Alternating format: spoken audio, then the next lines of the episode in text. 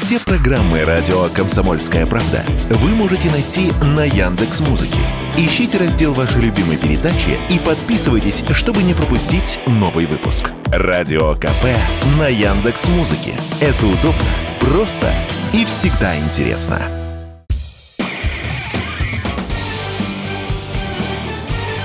Говорит полковник. Нет вопроса, на который не знает ответа Виктор Баранец.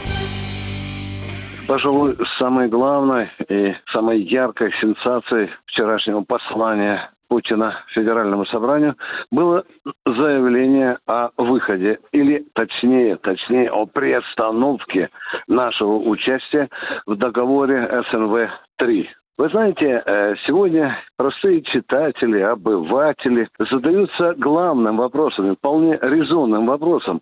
А почему это Путин выступил с такой идеей? Если переводить ответ на простой человеческий, обывательский язык, Путин сказал Соединенным Штатам Америки и другим членам НАТО, которые обладают ядерным оружием, хватит нас дурить.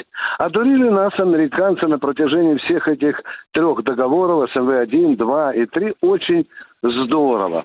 Ну, приведу некоторые факты. Вот у них есть стратегические бомбардировщики. Они настаивали на том, чтобы один бомбардировщик считался за один ядерный заряд. В то время, когда на этом бомбардировщике есть 12 точек подвески, и таким образом получалось, что, собственно, 12 раз нас обманывали. Обманывали наш, наших инспекторов американцев, когда мы приезжали на атомные подводные лодки, попросили вскрыть люки показать, сколько там боеголовок. Люки не всегда вскрывались, не всегда нам показывали ракету, сколько у нее ступеней, где у нее ядерная боеголовка находится.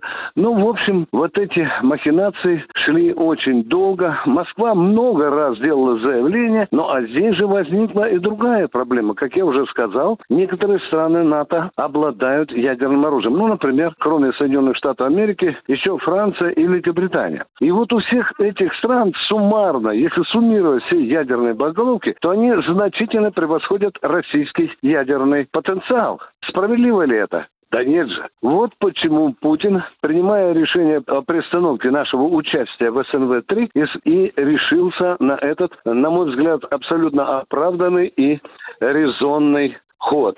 Потому что мы не должны позволять натовцам, особенно тем странам, которые обладают ядерным оружием и очень агрессивно настроены к России, иметь ядерное преимущество. Давайте допустим, не дай бог случится ядерная война, и российский обыватель спросит у меня, Виктор Николаевич, а сколько у нас ядерных зарядов сегодня, э, ядерных боеголовок?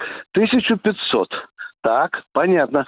А если собрать в кучу все ядерные боезаряды стран НАТО, то там их зашкаливает, я думаю, за три тысячи. Я имею в виду ядерные заряды и Великобритании, и, и Франции. Справедливо ли это? Нет. Мы э, фактически, соглашаясь на СНВ-3, мы соглашались на ядерное преимущество НАТО перед Россией.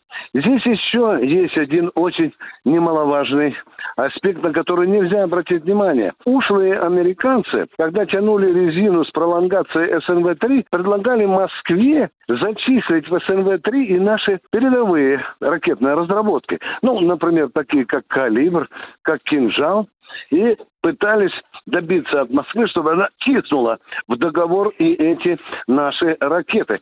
Хотя изначально в тексте СНВ-3 никаких упоминаний о наших гиперзвуковых ракетах и «Кинжал», и, и «Калибр», как и других ракет, которые могли нести ядерные боеголовки, нет. Более того, американцы, зная наше преимущество в тактическом ядерном оружии, оно не входило в состав СНВ-3, тоже пытались склонить Москву к этому, чтобы она втиснула наше тактическое ядерное вооружение, наличие которых дает России возможность соблюдать некий ядерный баланс. Виктор Баранец, Радио «Комсомольская правда», Москва.